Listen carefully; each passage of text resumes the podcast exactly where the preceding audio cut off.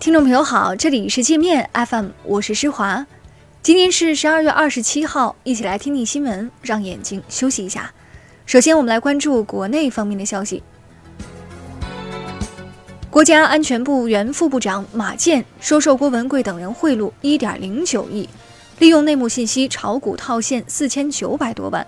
被大连中院一审判处无期徒刑，剥夺政治权利终身，没收个人全部财产充公。马建认罪服判，不上诉。国家税务总局推出的个人所得税 APP 已上线，明年起，纳税人可通过该软件实现电子缴税和退税。目前，用户可以在 APP 上进行实名注册，但是功能模块还没启用。我国将建立巨额赔偿制度。同时，对故意违法造成严重后果的企业实行巨额罚款，在疫苗、婴儿奶粉等涉及群众生命健康的领域，加大对消费者的直接赔偿力度。针对权健非法行医，把保健品当成抗癌神药忽悠患者，涉嫌非法传销等问题。天津市已责成市场监管、卫健委等部门组成联合调查组，进驻权健集团展开核查。北斗卫星导航系统今天开始提供全球服务，该系统可与世界其他卫星导航系统兼容共用，可全天候、全天时提供高精度、高可靠的定位、导航、授时服务。一名加拿大毒贩子被大连中院判刑后上诉，辽宁中院将于本周六开庭二审。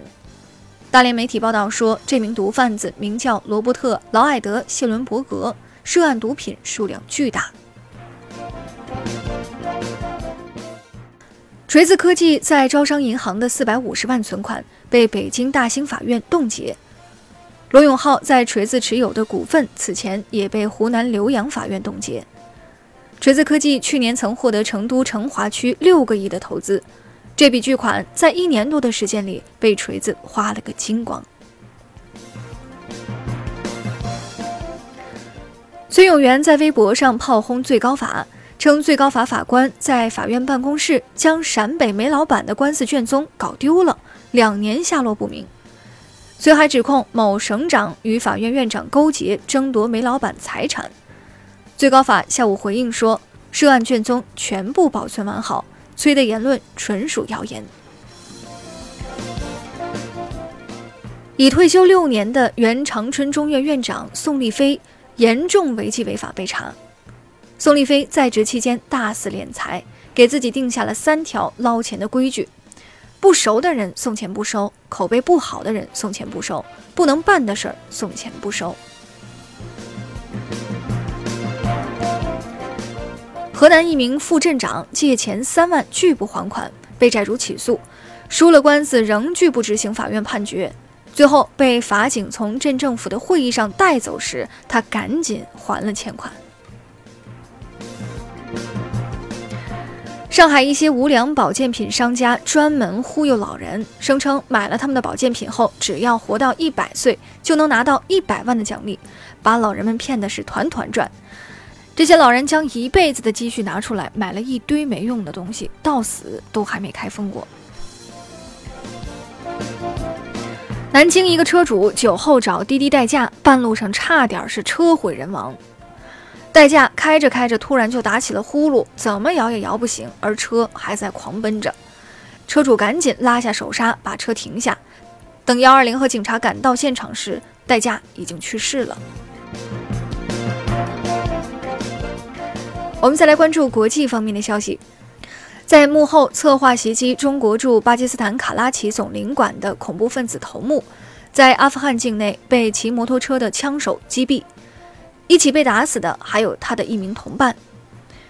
这名恐怖头目是巴基斯坦分裂组织的一名指挥官。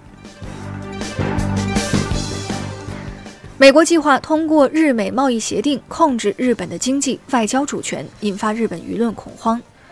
包括右翼报刊在内的日本主流媒体一反常态，要求加强与中国的合作，以免成为美国的经济殖民地。川普二十六号告诉驻守伊拉克的美军士兵，美国不能继续担任世界警察，全世界的安全负担全部压在美国身上，对美国不公平。美国充当世界警察，真的是为了全球安全吗？美国新泽西州一家医疗中心因未做好器具清洁和消毒工作，可能导致近期在该院做手术的三千七百多名病人感染 HIV 乙肝或丙肝。涉事医院要求这些患者赶紧检查。那好了，以上就是今天节目的全部内容了，感谢您的收听，我是施华，欢迎您下载界面 APP，在首页点击试听，找到界面音频。更多精彩内容等着您收听。